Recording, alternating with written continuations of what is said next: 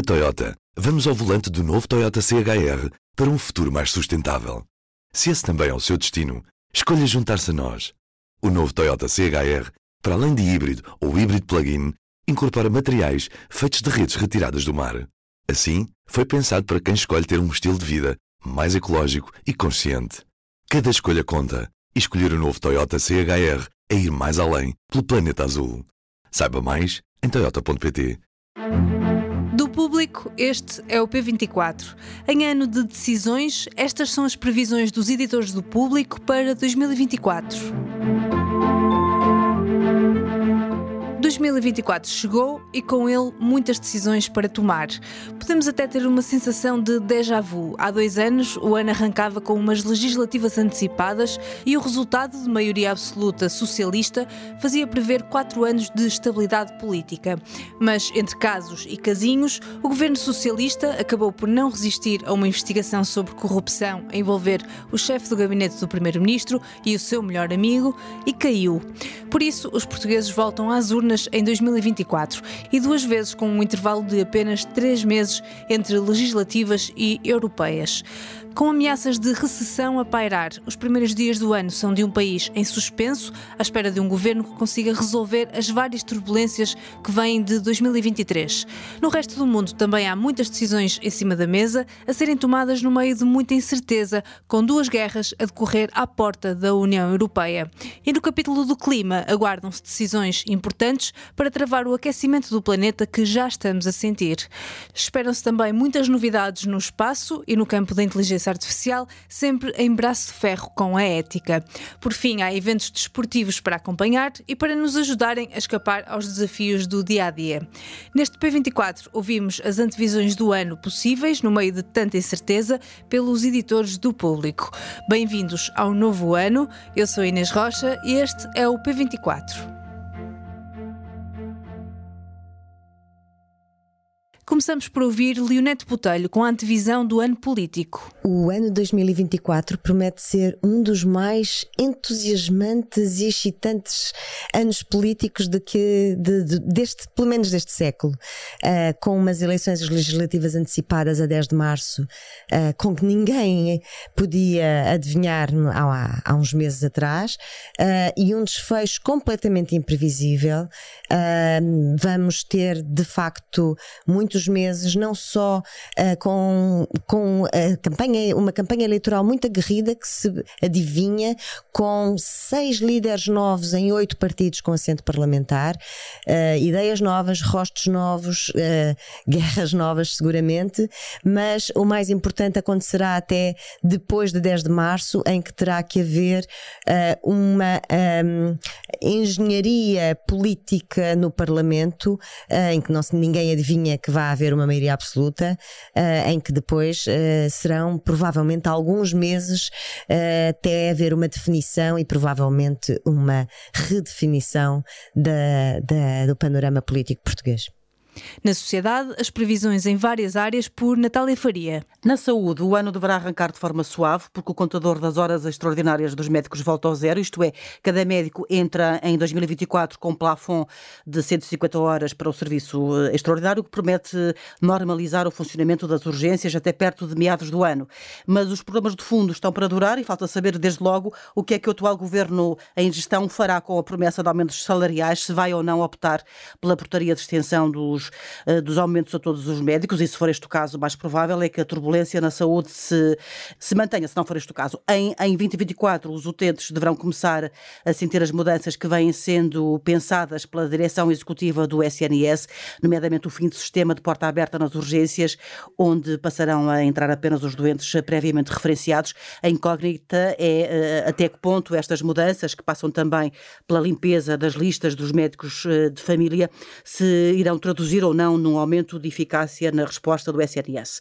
Na área da Justiça, teremos como pratos fortes o julgamento que avaliará as responsabilidades criminais no colapso do Banco BES, o maior processo da, da Justiça Portuguesa, uh, e na Operação Marquês, dez anos depois da detenção de, de José Sócrates, ficará mais clarificada a dimensão do julgamento ou julgamentos que o ex-primeiro-ministro deverá enfrentar e por quantos queremos terá de responder.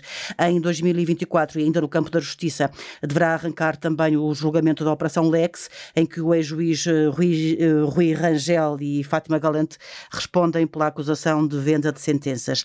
Na educação é difícil prever se teremos ou não um ano mais pacífico nas escolas, porque tudo dependerá na prática do, do que o governo, que vai ser das eleições do dia 10 de março, decidirá fazer com a recuperação do tempo de serviço, os famosos seis anos, seis meses e 23 dias. Nuno Montenegro, do lado do PSD, já veio dizendo que fará a recuperação integral deste tempo de serviço, mas de uma forma faseada ao longo de cinco anos, desde que possível ou execuível. Já Pedro Nuno Santos, lado do PS, assume, nomeadamente na entrevista que deu ao público, uma postura mais cautelosa, dizendo que a medida será alvo de negociação no quadro dos objetivos da política orçamental e de contas públicas, não se comprometendo de todo com a ideia de que a recuperação integral uh, será feita durante os quatro anos uh, da legislatura. Ainda no tocante às escolas, poderá haver em 24 alguma convulsão decorrente da obrigatoriedade dos professores que se candidataram à vinculação dinâmica terem agora de concorrer a todo o país, com uma forte probabilidade de ficarem colocados longe de casa, já que as maiores carências de professores estão nas regiões de Lisboa e do Algarve. E, claro, o velho problema da falta de professores, que muito provavelmente continuará a agudizar-se. Eh, convém lembrarmos que é em outubro de eh, 2023 40 mil alunos continuava sem professor.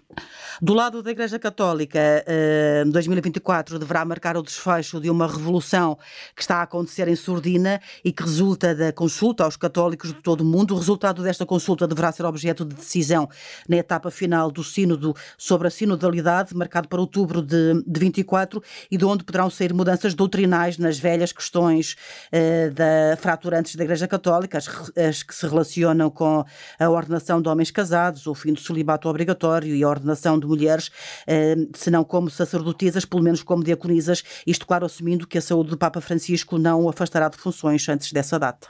Na economia, Pedro Ferreira Esteves. 2024 será definido por três uh, temas essenciais na economia.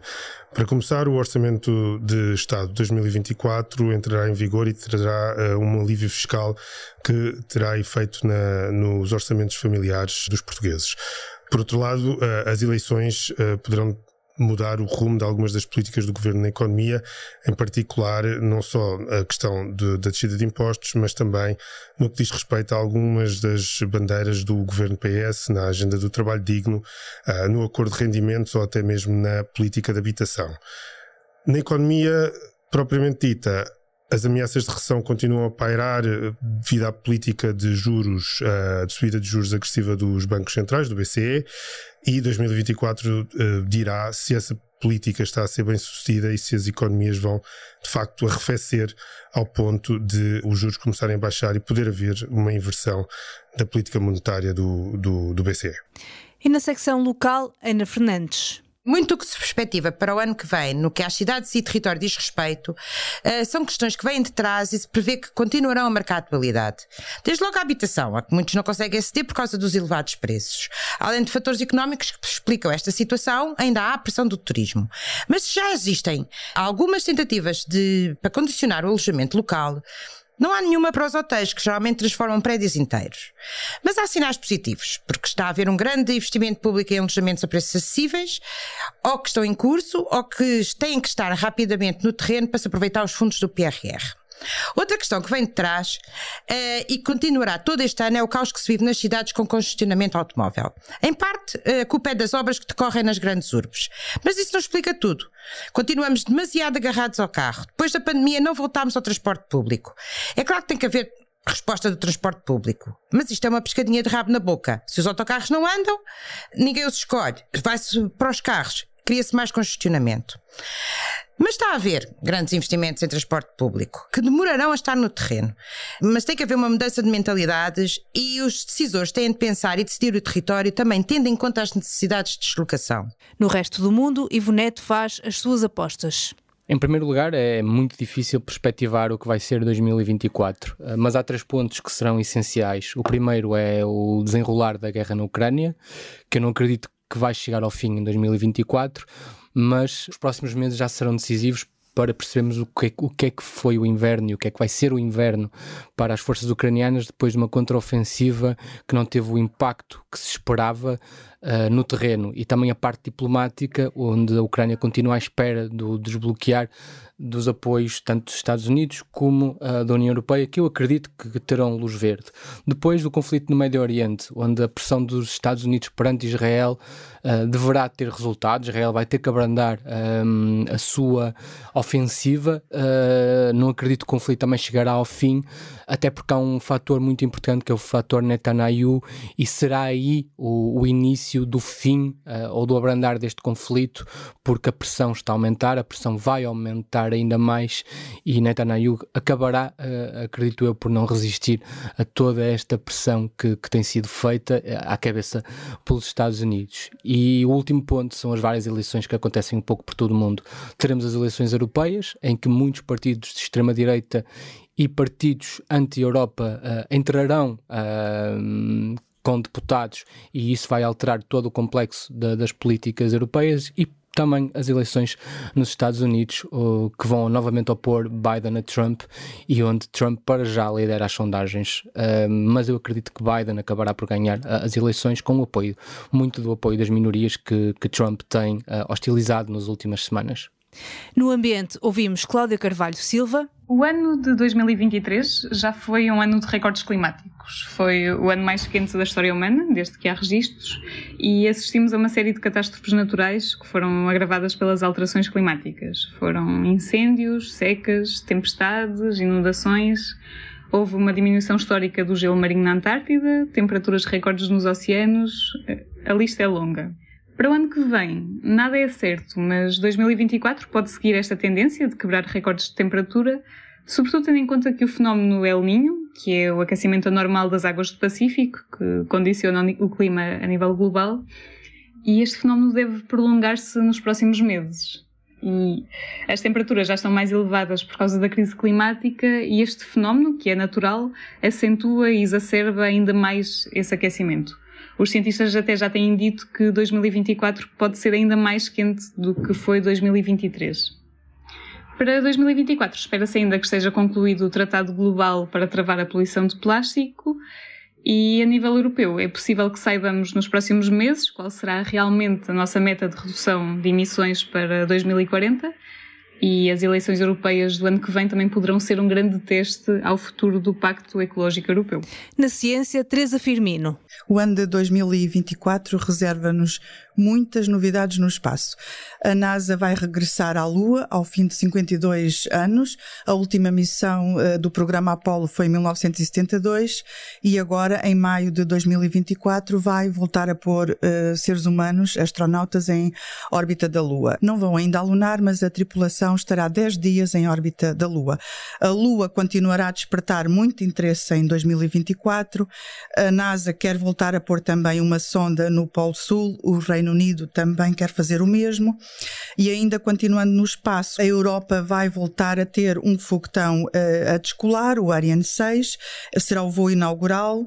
Tem estado sem lançamento de foguetões desde julho de 2023, que foi o último voo do Ariane 5. Em Portugal, o espaço também será novidade. A ilha de Santa Maria, nos Açores, eh, poderá vir a ter eh, finalmente aterragem de veículos que estão a reentrar na atmosfera da Terra. É uma promessa do governo.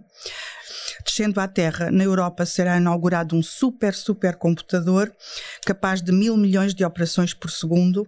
O seu nome é Júpiter e será um dos três supercomputadores deste género a nível mundial.